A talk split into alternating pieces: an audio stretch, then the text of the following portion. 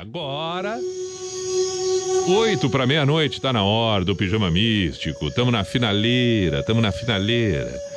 Tamo, é, tamo já é, indo, indo, indo pro fim, indo pro fim do programa. Estamos encerrando também a, a terça-feira, não a segunda-feira, a terça-feira, 9 de fevereiro de 2021. Já surge a quarta-feira. Espero que sua sequência de noite seja espetacular, seja o caso se estiver trabalhando, ou se estiver em casa descansando, ou ainda perambulando, tendo que fazer alguma coisa.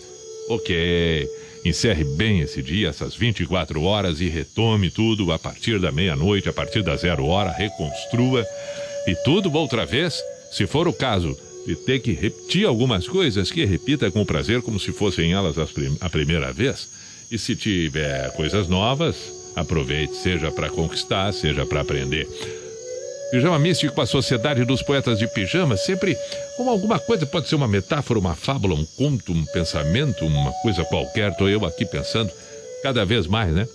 É, é, a gente vê muita, muita discussão, cada vez que a gente parece que encerra um dia, num enfrentamentos que não colaboram muito, às vezes, quando são muito radicais, quando são muito extremistas as questões, as opiniões, as colocações, quando falta uh, uh, uma compreensão em relação ao respeito necessário para quando se tem ideias diferentes, enfim, os enfrentamentos e o quanto não se tem muitas vezes tolerância, quando não se tem muita compreensão, empatia que tanto se fala, capacidade de ampliar o pensamento, de perceber coisas novas e maiores, nós precisamos ir em busca disso.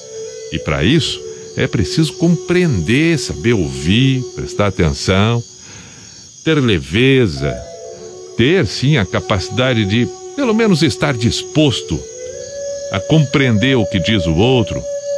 E repito, não ser radical. E aí sempre lembro, sempre lembro, quando me deparo com alguma situação que pode surgir um enfrentamento, eu me lembro muito de uma pequena passagem rápida, onde um um aprendiz perguntou para o seu mestre: Mestre, qual é o grande segredo da sabedoria? E o mestre respondeu: Não discutir com idiotas. O aprendiz disse na hora: Ah, mas eu não concordo. E o mestre disse: Você tem razão.